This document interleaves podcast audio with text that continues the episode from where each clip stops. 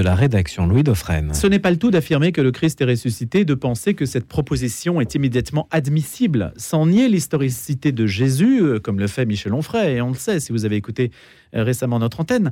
Que signifie l'incrédulité de saint Thomas, lequel, euh, laquelle interroge sur le corps que le Fils de Dieu a revêtu, si tant est que cette expression soit juste? Alors le philosophe Emmanuel Falk se demande comment Dieu s'est donné à voir. Cette question n'est pas seconde, mais touche à la résurrection même, et elle a beaucoup travaillé les pères de l'Église, dont on parle assez peu, en tout cas sur ce registre-là.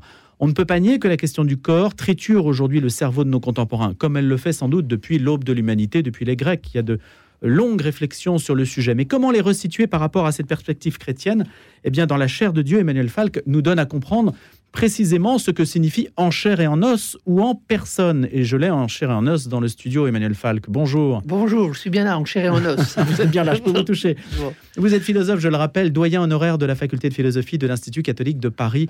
La chair de Dieu, donc aux éditions du Cerf, avec parce que c'est ce qu'on se disait juste avant d'entrer en mm. studio, c'est vous qui choisissez les couvertures avec le tableau hein, qui représente donc là Saint Thomas qui a le doigt dans le côté du Christ. Hein. Voilà, donc euh, bah, chacun de mes livres, parce qu'il y a un tridium philosophique, donc dans chacun de mes livres, il y a, toujours un tableau qui, qui ouvre. Hein, le, livre sur la, la passion s'appelait Le passage de Sémanie, on avait euh, la crucifixion de Matthias Grunwald.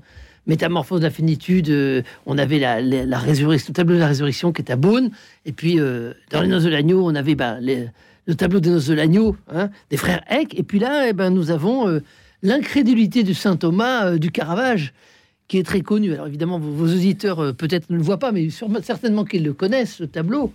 On voit Thomas qui met vraiment son, doigt hein, dans la plaie du Christ. Avec la plaie qui est vraiment ouverte, qui est hein, vraiment ouverte, du relief. Qui est, vraiment ouverte. Et alors, évidemment, on sait bien que dans l'Évangile, tout le monde dit, il dit mon Seigneur et mon Dieu, on ne sait pas. On ne sait pas s'il a, s'il a mis vraiment son doigt dans la plaie. Mais le Caravage, euh, on est en 1603, hein, post-dame, euh, on est dans la contre-réforme, donc il faut vraiment du corps, du vrai corps. le catholicisme, c'est vraiment du vrai corps. Donc je soutiens que c'est le propre du catholicisme de, parler du vrai corps. Et c'est une vraie question, euh, ce combat contre la gnose.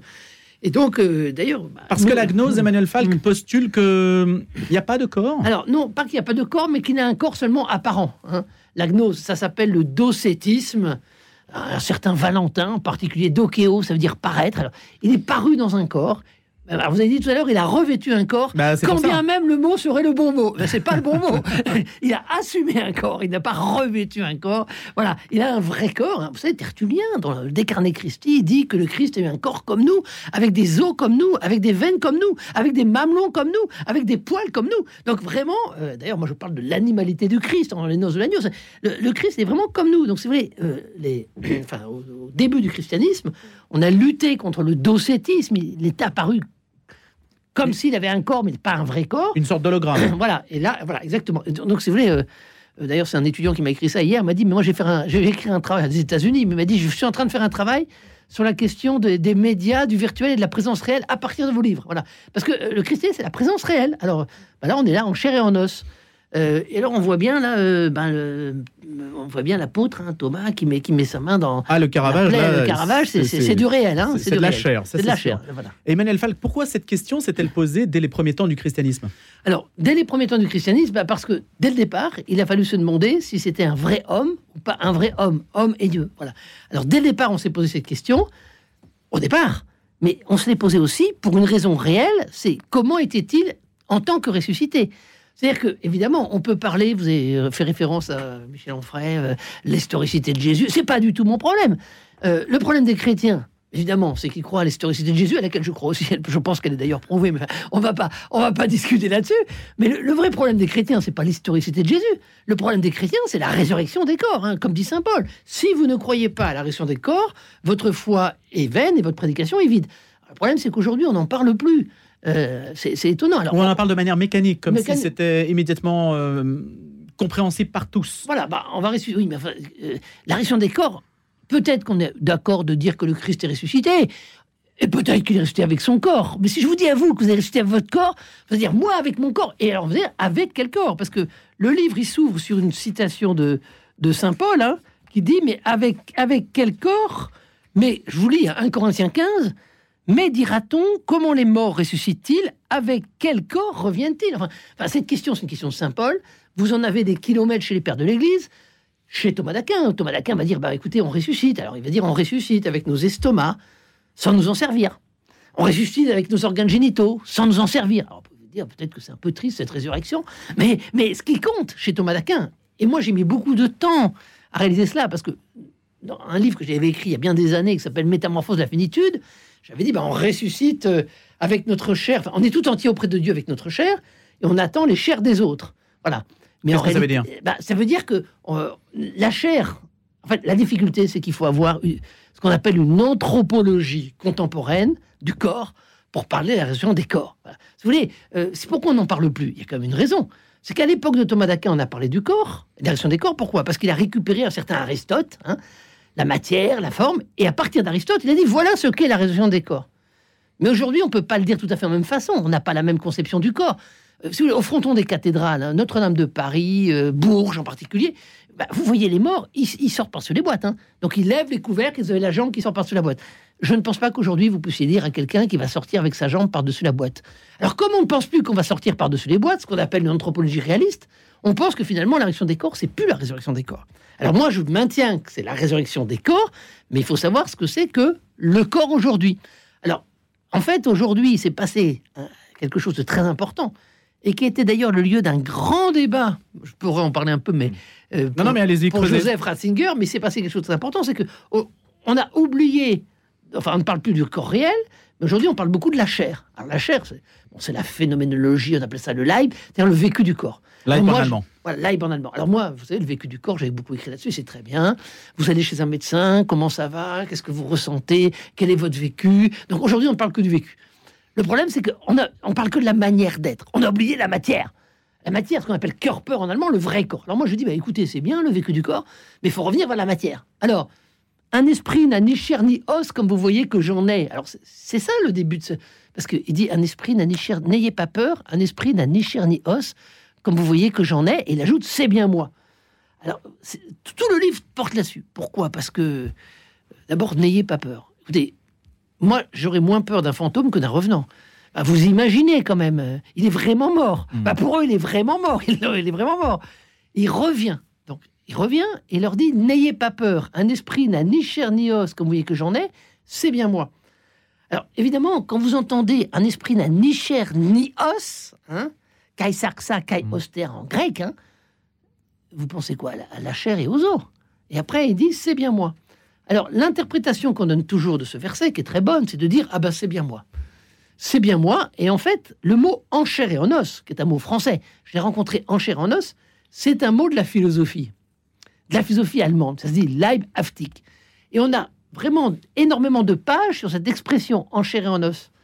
Alors, quand on regarde quelqu'un qui est en chair et en os, par exemple, je peux parler de Husserl, en chair et en os, c'est en personne. Je l'ai vu en personne. Voilà. Je peux toucher. Non, pas forcément pour ça, je l'ai vu en personne, je sais qui c'est, euh, je l'ai rencontré, voilà. Hmm. Mais après, on va avoir, euh, on va avoir Sartre, je peux toucher, et on va avoir même Karl Marx. Donc je parle beaucoup de Karl Marx.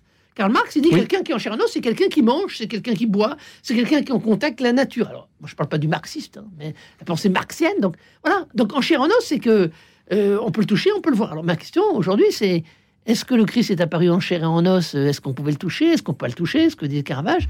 Alors moi, je maintiens maintenant. Alors c'est vrai que c'est un éditeur qui m'a dit, c'est un peu une rétractation, comme a fait saint Augustin. J'étais beaucoup dans la chair, je suis arrivé dans le corps. Alors j'étais beaucoup dans le vécu et j'arrive dans la matière. Et je, pense que cette question de la matière, elle est absolument euh, très importante. il faut que le Christ, il, voilà, il, demande par exemple euh, les enfants, est-ce que vous avez du poisson à manger? Alors est-ce qu'il a mangé le poisson? Avec toutes les conséquences que lorsqu'on mange le poisson. Alors c'est quand même. C'est concret. Mais Emmanuel Fac, est-ce que les, les, pères de l'Église ont statué sur le corps après la résurrection, le corps ressuscité? Qu'est-ce que ça veut dire? Alors, le corps ressuscité. Donc, euh, le corps ressuscité. Pour ce qui est des pères de l'Église, ce qui comptait le plus, c'est que le corps ressuscité, ce soit l'assomption de tout l'univers, ce qu'on appelle la récapitulation. Il fallait que tout le monde entier, le cosmos, et il fallait que le corps ressuscite. Donc ça, pour les, pour les pères grecs, c'était très important. Pour Tertullien, c'est le vrai corps, le corps réel. Pour Irénée, c'est le corps qui est le corps qui apparaît, le corps phénoménal qui apparaît. Après, c'est chez Thomas d'Aquin que tout s'est fixé. Hein. Aujourd'hui, enfin Thomas d'Aquin, c'est celui qui a dit qu'on allait ressusciter avec un vrai corps. Et l'Église catholique vous dit, dans le catéchisme catholique, que je soutiens tout à fait sur ce point, enfin, je suis tout à fait d'accord, qu'on va ressusciter avec le vrai corps transformé. La question, c'est qu'est-ce que c'est que notre vrai corps? Et qu'est-ce que c'est que la transformation? Et qu'est-ce que c'est que la transformation? Parce que vous, vous dites que si on a un estomac, si Mmh, on a des ouais. organes qui Mmh, continuent donc ouais. éternellement, puisque si on se projette, Oui, ça veut dire, là où c'est difficile à concevoir con- conceptuellement, c'est de se dire que euh, ce vrai corps physique euh, continue éternellement. Donc ses besoins, il a des besoins, il a des capacités, mais aussi des besoins. Et donc ça veut dire que ces besoins sont honorés dans une sorte de réalité. Alors, qui pour continue. Thomas d'Aquin et pour le catéchisme catholique, on vous dira que c'est le vrai corps, mais qui n'a plus ces besoins-là. Vous n'allez pas imaginer qu'à la résurrection, nous aurons faim, etc. Il dit pas ça. Nous aurons ces organes génitaux sans nous en servir, ces estomacs sans nous en servir. Mais ce qui est intéressant dans cette thèse, ce qui fait sourire aujourd'hui, hein, plus personne n'en parlerait ainsi, même moi. Mais ce qui est intéressant dans cette thèse, c'est ce qu'on appelle l'intégrité du corps ressuscité. Ce que dit Grégoire de Naziance. hein. Tout ce qui n'est pas assumé n'est pas sauvé. Donc il faut que tout soit assumé, y y compris notre corporité. Alors moi je dis que finalement il s'agit d'intégrer le corps à la chair. Il s'agit d'intégrer la matière au vécu. Et, donc c'est la première, enfin cette question elle est absolument euh, fondamentale. Ce, corps vécu et que le Christ aussi, c'est c'est tout l'enjeu de ce livre aussi à propos du samedi saint, hein, parce que c'est un livre qui est sur le samedi saint. Euh, bah, L'idée c'est qu'on a oublié trois choses dans ce livre. On a oublié le vrai corps dans la résurrection. On a oublié le samedi saint dans la théologie catholique. Et on Pourquoi on a oublié- oublié le samedi saint? Ah, bah, écoutez, le samedi saint, euh, si vous comparez l'Église orthodoxe et l'Église catholique, vous verrez que euh, l'Église catholique, le jour du samedi saint, dans la liturgie, on ouvrira le tabernacle. Euh, dans la liturgie orthodoxe, euh, c'est tout, c'est toute la résurrection. Alors pour moi, la question du samedi saint, dans ce livre, au chapitre 3, elle est absolument essentielle. J'ai écrit un livre précédent qui était un livre de pure philosophie qui s'appelait Hors phénomène. Et c'est un livre de, sur le trauma. Le trauma. Et c'est un livre que j'ai écrit pendant le confinement, moi-même ayant peut-être vécu un trauma, je ne m'étendrai pas plus là-dessus, mais je prends cinq, cinq exemples, la maladie, la séparation, la mort d'un enfant, une catastrophe naturelle et une pandémie. Alors dans ces cinq exemples, maladie, séparation, Oui. mort d'un enfant, eh ben en fait, c'est sans cause, c'est sans faute, c'est sans péché. Enfin, je veux dire, quelqu'un est malade, il est malade. Vous avez perdu un enfant, sauf qu'à ce moment-là, hors phénomène, tout est cassé, tout est brisé. Le monde est brisé pour moi et moi-même je suis brisé. Donc je suis en crise. Donc, et je suis dans une solitude absolue, ce que j'explique à la fin de ce livre. hein. J'appelle ça la solitude originelle. Dire que si, si je perds un enfant, je peux être avec mon conjoint, il sera à côté de moi, mais jamais avec moi. Ce que dit Anne-Christine Julien, par exemple, qui a perdu plusieurs enfants. Donc, euh, c'est pareil dans une séparation. Je vis une séparation, personne ne peut me rejoindre dans ce que je vis. Voilà. Moi, je, au début, c'est ça me tombe dessus. Bien. C'est très fort ça. Voilà. Donc ça, c'est Hmm. le livre hors phénomène. Et là, ce chapitre sur la samedi 5 s'appelle Dieu hors phénomène. C'est et Dieu dans tout ça. Qu'est-ce qu'il fait dans tout ça? Et l'idée que je développe, c'est qu'il faut distinguer entre le samedi saint et le jugement dernier. Et en fait, le samedi saint, c'est quoi? C'est comme dit le, le credo, le symbole de Nicée, 325. Il est descendu aux enfers. Alors vous savez, le français traduit très bien. Il est descendu aux enfers ad inferos et non pas ad inferna. Même si plus tard on a changé, mais on est revenu en français. La différence, c'est il y a- le il y a aux enfers et pas dans l'enfer. pluriel. Voilà. Alors, euh, en allemand, on dit dans l'enfer. hein. En anglais, on dit dans l'enfer, in hell. En français, on dit aux enfers. On a raison, parce que le latin ad inferos vient de infernus. Et infernus, c'est en fait le shéol, c'est l'inférieur, c'est le bas. Il est descendu dans la profondeur. Et ne pas, il est descendu dans l'enfer, c'est-à-dire dans le lieu de nos péchés. Alors, je maintiens que on doit distinguer entre l'icône de la résurrection, qui est très connue hein, des orthodoxes, et puis euh, le jugement dernier de la chapelle Sixtine euh, par Michel-Ange. C'est pas le même moment. Donc il y a un moment où Dieu vient, au moment du samedi saint, c'est mon hypothèse, il vient dans nos traumas. Il vient dans nos traumas. Donc dans les profondeurs de la solitude Voilà. et de Et de l'inexpliqué. l'inexpliqué. Voilà. Exactement ce que, ce que, ce que vit Job, par exemple. Hmm. hein. En fait, aux enfers, inferus, inferos, ça traduit le shéol, le shéol juif. Donc il est descendu dans nos traumas. Et mon hypothèse, c'est que quand vous vivez un trauma, par exemple, vous êtes malade pendant 10 ans ou 15 ans, Dieu, il vient auprès de vous. Et mon hypothèse, c'est que qu'est-ce que c'est qu'être sauvé? C'est pas simplement de vous dire, allez, viens, je te sors de là. On imagine que la résurrection, c'est. euh, euh, voilà, on va ressusciter à l'âge, ce que dit Thomas d'Aquin, on ressuscite à l'âge de 33 ans. Alors, si vous n'avez pas 33 ans, vous aurez 33 ans. Et puis, si vous avez un peu plus, comme vous et moi, on aura 33 ans, donc c'est merveilleux. Sauf que le Christ, il ressuscite avec ses stigmates. Et moi, je soutiens fermement que nous ressusciterons avec nos traumas, sans, sans- mais sans en souffrir. C'est-à-dire que, en fait, si Dieu nous débarrasse de nos péchés, jugement dernier, il vient dans nos traumas. il vient dans cette solitude absolue de la mort de mon enfant. Il vient dans cette solitude absolue de ma maladie. Il vient dans cette solitude absolue de la séparation que j'ai vécue. Il vient là, sans cause ni faute. Il est avec moi. Et au lieu simplement de me sortir, je soutiens qu'il me maintient. Vous savez, dans l'icône de la résurrection, il prend la main d'Adam, parfois la main d'Adam et Ève. En fait, si vous regardez bien, il prend pas la main, il prend le poignet. D'ailleurs, c'est Urson Balthazar, le théologien, il dit il aurait pris la main, il était trop faible, la main se serait arrachée. Mais c'est pas simplement prendre la main pour le sortir, c'est prendre la main pour ne pas retomber. Parce que pour moi, le salut, et ça c'est très clair, c'est être avec. Alors si vous voulez, si Donc on est la résurrection, c'est ça. C'est en fait c'est cette main qui attrape le poignet voilà de Pour être l'homme dans toutes les souffrances qu'il a Exactement. pu endurer Exactement. sur terre. sur terre, mais pas. je- Mais quand vous dites dont il est débarrassé en quelque sorte au ciel, dont il est... non, il n'est pas débarrassé de ça. Il n'est pas débarrassé mais du il n'en souffre plus. Non, il n'en souffre plus. Mais si vous, voulez- si vous avez connu quelqu'un de malade pendant Mhm. 15 ans, est-ce que vous allez dire Ah, tiens, il est plus malade? Mais évidemment que je ne dis pas aux gens qui sont malades, euh, vous allez ressusciter malade. Mais je dis que le Christ vient vous rejoindre dans vos maladies et que cela est devenu constitutif de vous-même. Vous voyez, on ne peut pas imaginer. enfin, voilà, et, que, et que Dieu, pourquoi il vous sauve?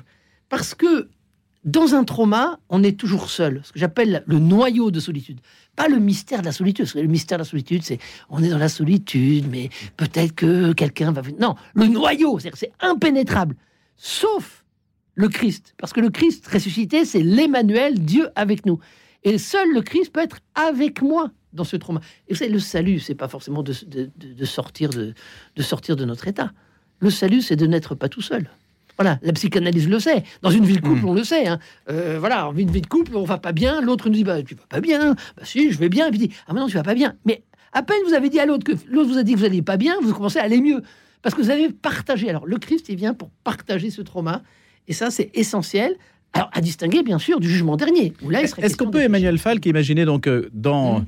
une fois ressuscité, hein, si on essaie de se projeter dans le monde Mhm. d'après, euh, ce Christ qui attrape donc le poignet. Donc il y a, y a une perception physique, Mhm. c'est-à-dire que le toucher, les sens demeurent. Oui, alors, ça, l'essence demeure, c'est très, très fondamental aussi.